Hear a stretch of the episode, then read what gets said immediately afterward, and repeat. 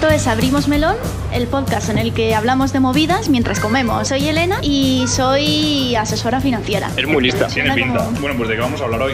Cuéntame, Ivo. A ver, resulta que hace en el podcast 2, en el episodio 2, Carlos y yo dimos varios conceptos o sea, mal, mal dichos sobre eh, educación financiera, creo, inversiones, cosas así. Correcto, eso no tenemos ni idea, pero lo hacemos como que sí. Entonces, Sí, nos gusta mucho. preguntamos si queríais un pequeño vídeo en el que explicásemos esos conceptos básicos con alguien que fuese más listo, lista que nosotros. Que supiese lo que estaba diciendo, no como nosotros, dilo claro. Entonces, la joven Elena, con su tremendo expertise y sabiduría, se ofreció y dijimos, ¿por qué hacer un vídeo de dos minutos cuando podemos ir a comer al hot pot? No me ha funcionado.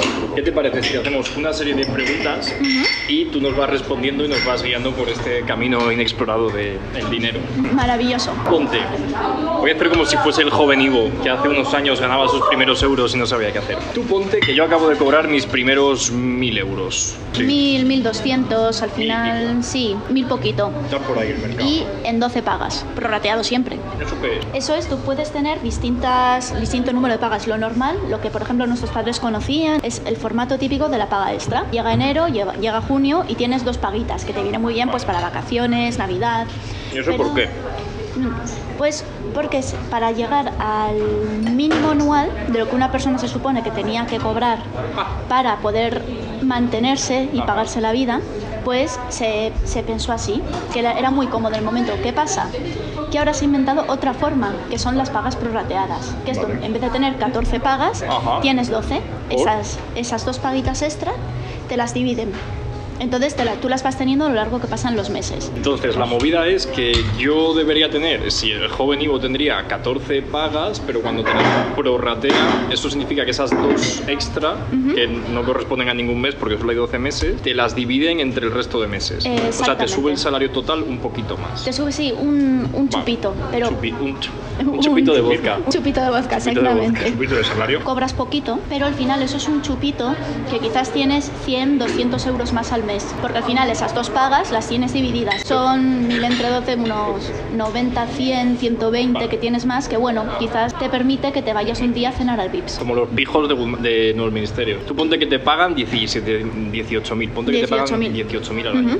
¿vale? Que esto es, yo, vamos, creo que es importante negociar el salario total, no cuánto te pagan al mes, sino total. Sí, sí, no. Además, Explícanos un poco esta vaina del salario bruto y el neto y todo eso. a mí me gusta pensarlo como si fuese un diamante. Cuando tú hablas de un diamante en bruto, ¿Tú cobras en diamantes? Es cuando está. ¿Dónde Ojalá trabajas? cobrar A mí se me da muy mal pensarlo de bruto, neto. y Yo pienso, diamante en bruto es cuando está el diamante feo. Eso. Este cuando está sucio, lo tienes que limpiar. Carlos, Normal. lo que está sucio, hay que limpiarlo, huele fuerte. Y el neto es ya cuando lo han pulido, ¿no? Entonces, ¿cómo sabes cuándo hay que negociar qué salario y por qué? Bueno, si es que acaso puedes negociar, claro. A ver, lo recomendable es que negocies el salario. Si tienes que ir a una consultora Ajá. de estas externas cárnicas, a menos que tengas experiencia, es muy difícil que te lo negocien, pero siempre intentarlo. Aunque sea subir mm, mil, dos mil euros al año. El no ya lo tienes. Entonces, Bueno, de hecho, de hecho no. Esto es una cosa...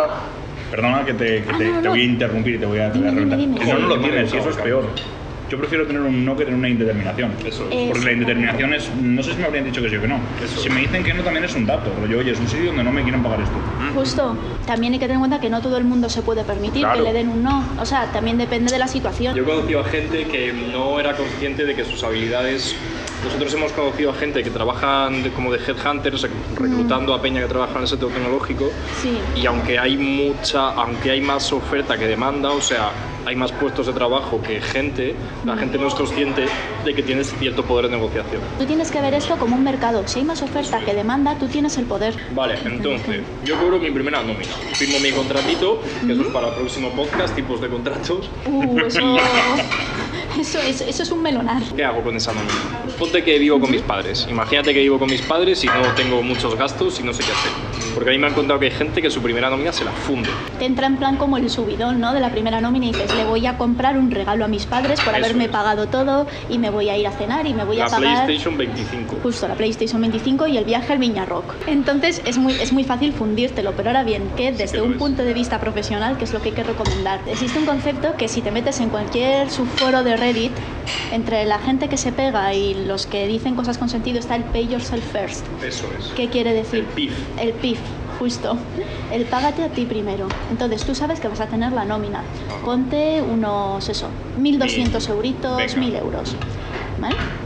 Pues estaría muy bien que si hasta este momento has vivido sin tener muy en cuenta tus gastos todo porque te mantenían tus padres, etcétera, pues quizás aquí tienes un poquito de flexibilidad, por así decir, de oye, pues voy a intentar nada más me entre la nómina, coger 50, el 50%, el 40% y lo voy a poner como sí, es mucho dinero, pero al final para no fundírtelo, sobre todo estos primeros meses que quizás para evitar que te entre esa furia gastadora y después ya una vez empieces a entrar en una dinámica de gastos, sería muy interesante, oye, que un día coges una horita, media, media horita, te haces un Excel y dices, ¿en qué me estoy gastando el dinero?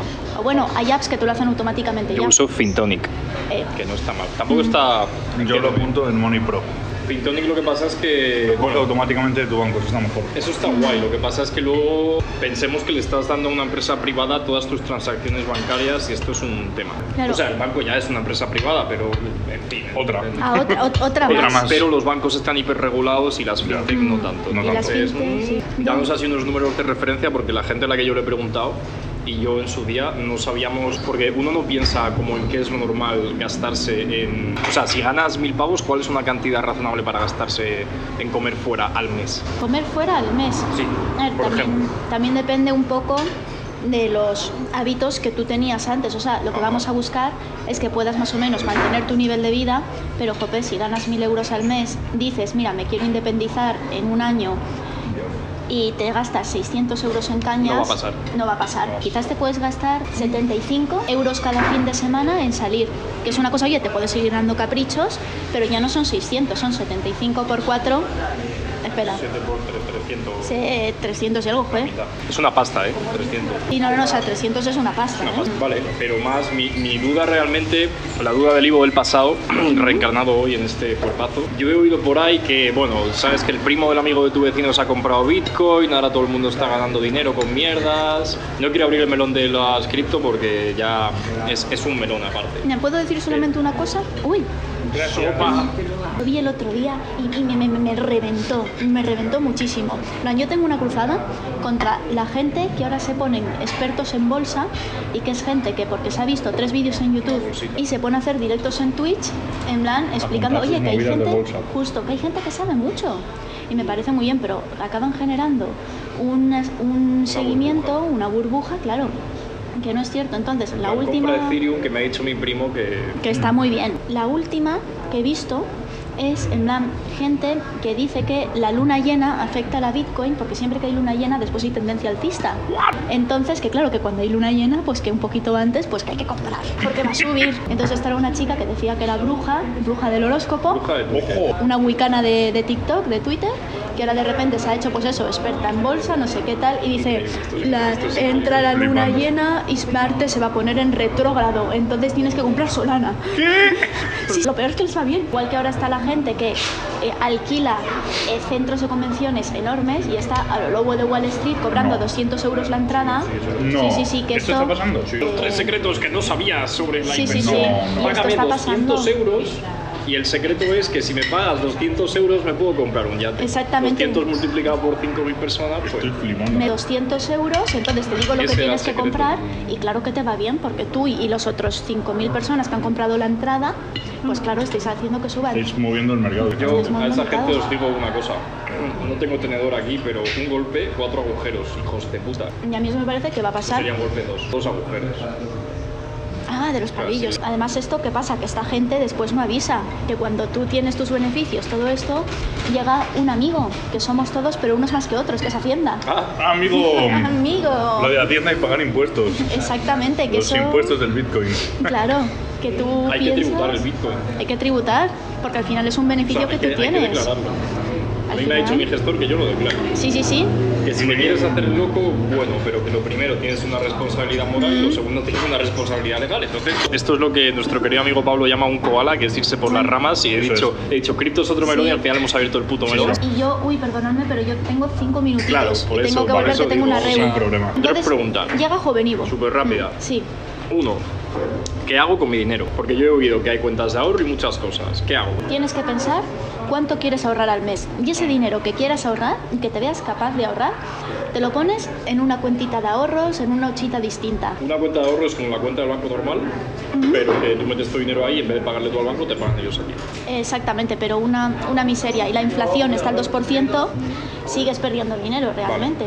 El tema de las cuentas de ahorro es una cosa muy interesante, pero lo que yo recomiendo principalmente si te estás buscando para abrir una cuentita de ahorro o algo así, eh, que no te cobren comisiones, es un básico, ya las comisiones sinceramente parece una cosa que debería ser totalmente del pasado, Vale. que lo puedas hacer todo por internet, porque a nadie le apetece ir a la oficina de un banco. Y después hay algunas cuentas, a ver, que dan un poquitito de interés absurdo, como mucho un 1% en un banco online que se llama My Investors. Pero bueno, por lo menos lo tienes ahí y no tienes ese lobo hambriento con ganas de, de gastar, no le puedes poner la zarpa a ese dinero. ¿Qué otras cosas, además de una cuenta de ahorro, nos pueden ayudar a guardar el dinero, gestionarlo mejor? Después, yo ahí quizás esto es un... Productos financieros, sea lo que sea eso. Yo lo que recomiendo es mirar fondos que inviertan en ETFs, que son fondos indexados. Y después interesa mucho a nivel fiscal, porque claro, tú eso en algún momento querrás rescatarlo. Aléjate de los planes de pensiones. Los planes de No lo es tú. cosa del pasado que no tendríamos que... Justo, cosa del pasado. Vale. O sea, un plan de pensión, esto es un ejemplo muy básico, pero tributa el IRPF. ¿Qué quiere decir esto? Mm. Que tú, mm, imagínate que has invertido 50.000 euros en el plan de pensión y rescatas de beneficios otros 50.000. Imagínate. Imagínate, ojalá. Pues esos 100.000 que tú tienes al final, llega Hacienda y dice, uy, qué rico, eso me lo vas a tributar al 40%. ¿Tú has Es parte estado? Exactamente.